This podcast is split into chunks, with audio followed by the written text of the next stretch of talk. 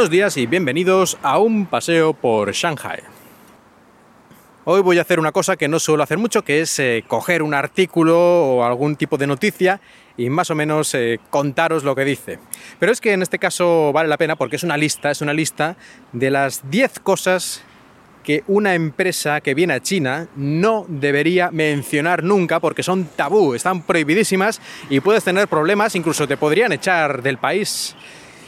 Y veamos la número uno, en este orden, bueno, no es un orden de importancia exactamente, así que tampoco importa mucho, pero bueno, la primera es no hables de las fronteras de China.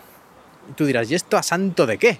Bueno, pues China tiene varios Mm, disputas territoriales con Japón, con las islas Diaoyu, por ejemplo, o también con el mar del sur de China, con otros países, ya no hablemos de si Taiwán es China o no es China y ese tipo de cosas. Bueno, no te metas en eso y si eres una empresa que haces mapas de alguna forma, aunque sea poniéndolo en un dibujo al fondo de pantalla de tu computadora, lo que sea, en fin, donde sea, no pongas nada que esté en contra del mapa oficial de China. Así que si tienes que poner un mapa en cualquier cosa, aunque sea de fondo, en un dibujito, un icono, lo que sea, asegúrate de que cumple todas las normativas del país, del mapa oficial, porque si no te pueden echar del país la empresa o como mínimo tendrás que pedir disculpas. Y esto ha ocurrido en más de una ocasión.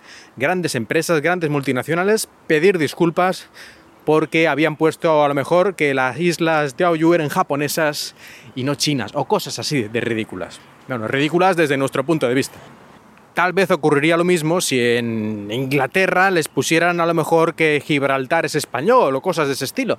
Pero bueno, aquí es que ocurre mucho, ¿eh? ya digo, más de una vez y más de dos y más de tres empresas grandes han tenido que pedir disculpas por cosas de estas que es que ni lo habían pensado. Habían puesto un mapa de internet, supongo, copia y pega en alguna cosa, en una publicidad o lo que fuera, y ni lo habían pensado hasta que algún internauta se fijó y estuvo ofendidísimo.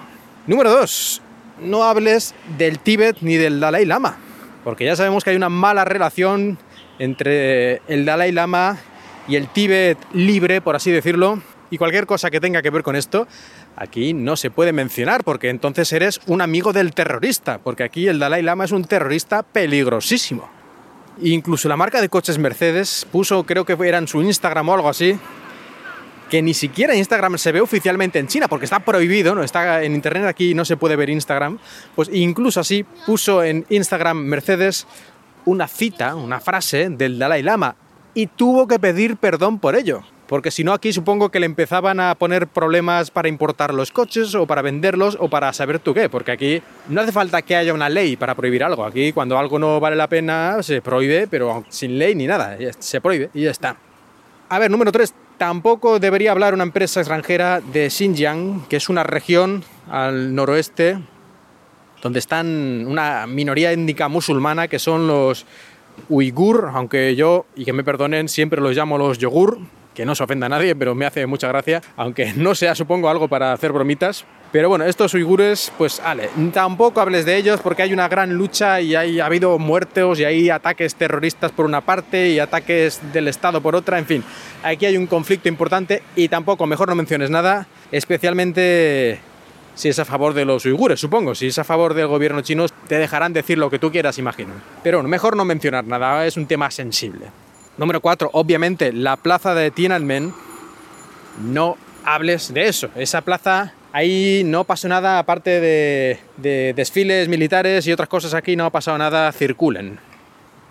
El abril del año pasado, de hecho, la marca Dolce y Gabbana tenía unas fotos de unos modelos ahí en esta plaza y se la prohibieron en China. O sea, no, no les dejaron poner fotos de modelos en esta plaza dentro de China. Y eso que no decían nada político ni, ni nada, en fin que mejor no aparezca mucho esto por ahí, menos si es en publicidad o cosas entre comillas frívolas. 5. Esto ya, bueno, esto es obvio, ¿no? Ya con lo que hemos visto esto tiene que ser obvio. No digas cosas feas ni pongas fotos poco favorecedoras del gran líder, del líder infinito. Esto yo creo que ya se da tan por hecho que no sé ni por qué lo menciono. Pero bueno, si pones una foto que sea la oficial, con más Photoshop, que, las modelos de las revistas de bañadores.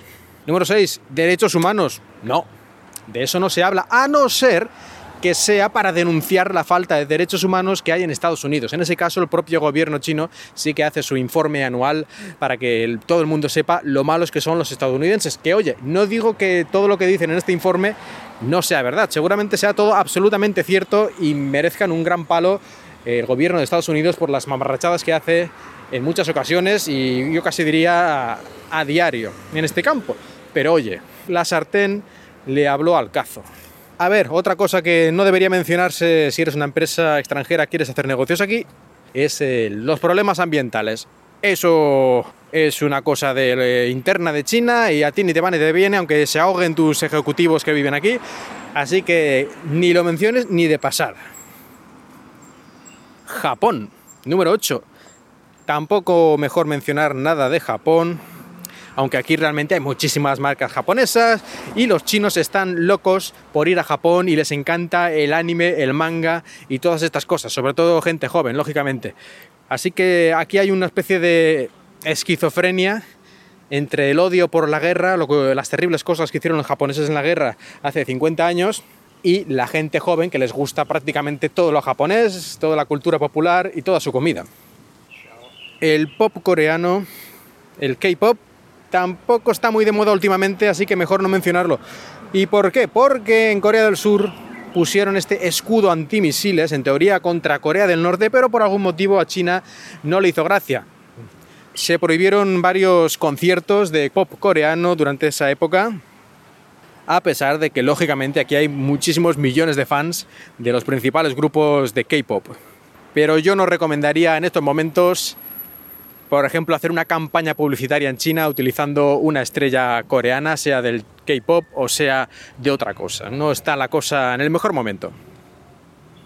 Y por último, no hagas cosas de cultura popular occidental vulgar, porque eso en China una de las cosas que más se denigran por parte del gobierno es la vulgar cultura popular occidental, denigrante y patética aunque consumen más que ningún otro todas las películas de Hollywood y aquí los Vengadores y todas estas cosas, eh, en fin, están por todas partes y es inevitable que la cultura popular occidental o extranjera ha ganado la partida, aunque ellos pongan trabas y pongan límites artificiales y no dejen eh, poner mm, más de 32 películas al año creo que son extranjeras y no les permitan estrenarse cuando son fiestas nacionales de China y mil cosas más a pesar de eso, intentan, intentan que la cultura vulgar de los extranjeros no entre demasiado.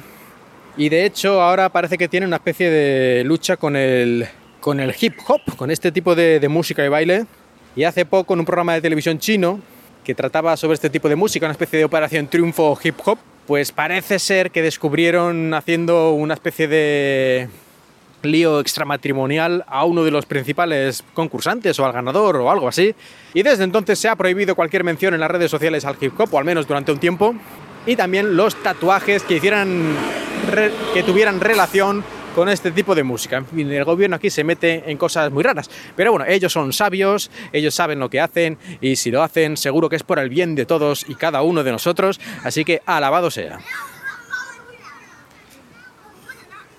Y con esta excursión de niños que pasa por mi lado, gritando como demonios, terminamos este episodio de un paseo por Shanghai.